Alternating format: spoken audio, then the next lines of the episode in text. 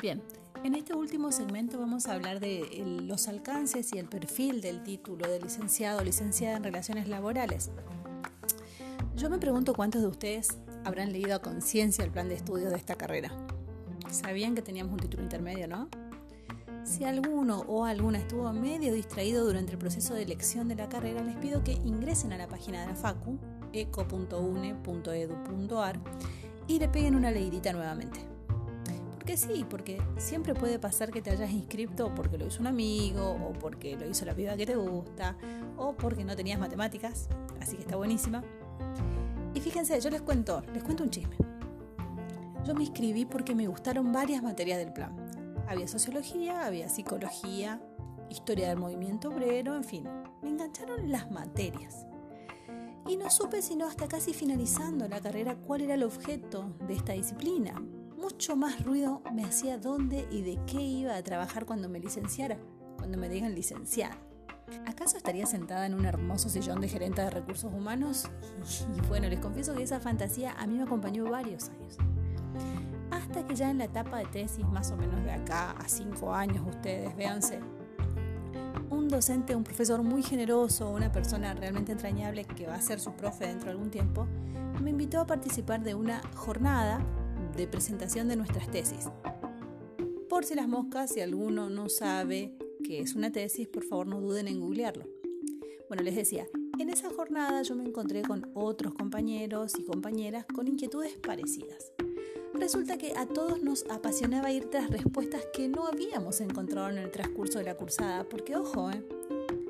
el tránsito por la educación universitaria y por estos cinco años de carrera no implica que ustedes van a conocer todo. Así que bueno, éramos, bueno, seguimos siendo muy preguntones de estos compañeros, medios cuestionadores, bastante hinchas, digámoslo, confesémoslo, bastante densos. Y sin querer en esa circunstancia me topé con el camino de la investigación social, cuestión que finalmente la abracé como mi profesión. Una cosa increíble porque nunca, nunca lo imaginé, pero pegaba totalmente con mi onda. Fíjense que esta es una de las cualidades más interesantes de nuestra carrera, la riqueza de su perfil. ¿Mm? Y cuando digo perfil me refiero, y por favor saquen una hoja y tomen nota, perfil es el conjunto de cualidades expresadas como conocimientos y capacidades que va a tener el egresado, que se pretende de la egresada de esta carrera. Además de ser una carrera eminentemente interdisciplinaria, que como decíamos en un anterior podcast, tiene que ver con eh, la interrelación de diversas disciplinas, sean las ciencias de la administración, la economía, la psicología, la sociología, el derecho, la gestión. Esta carrera, además de ser interdisciplinaria, es una carrera que te capacita para el trabajo en equipo, para la gestión estratégica, para proyectar escenarios y en ese sentido anticipar situaciones y por sobre todo es una carrera con un muy alto contenido social.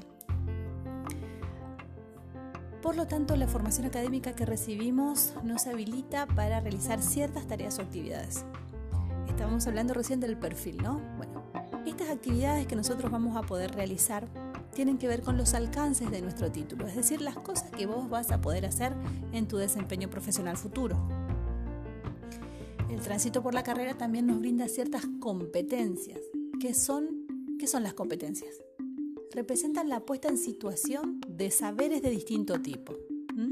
Son un conjunto complejo, entramado, como venimos diciendo hace rato, un conjunto complejo de saberes conocimientos, habilidades, actitudes, valores, emociones y motivaciones que cada individuo pone en acción en un contexto concreto para hacer frente a determinada situación.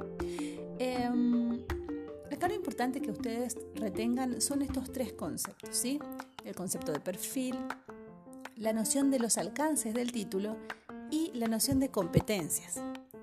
Pero no se preocupen, para reforzarlos ustedes van a tener que ir al documento de cátedra número 1 que está en la bibliografía de la primera clase y allí hacer una lectura detenida, ¿sí? a fin de afirmar primeramente estos conceptos y a su vez que vayan conociendo cuáles son los alcances y competencias para los cuales van a estar habilitados como futuros licenciados y licenciadas en relaciones laborales. Yo les pido que las lean de manera tranquila y acá viene una consigna que de todas formas se las voy a dejar escrita. Les voy a pedir que seleccionen cuáles son las competencias y los alcances que más les llaman la atención.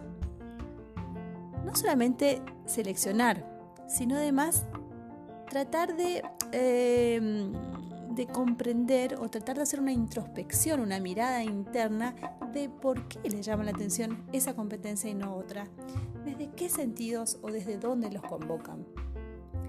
Em, también voy a dejarles como una última actividad para engancharnos con la actividad del práctico un par de videos que son de compañeros y compañeras, profesores em, y estudiantes de la UBA, de la carrera de Relaciones del Trabajo de la UBA, de un grupo que se llama Democratización Relaciones del Trabajo. En estos dos videos, em, colegas hacen una pequeña exposición de del, alcance del título de licenciado en Relaciones Laborales, pero desde diversos ámbitos. ¿sí? Alguno habla desde las empresas privadas, alguno otro habla desde los organismos del Estado, desde los sindicatos, etc. Son videos muy interesantes y los profesores del práctico van a dejarles a ustedes algunas preguntas a fin de que luego puedan, luego de ver los videos, puedan desarrollarlas.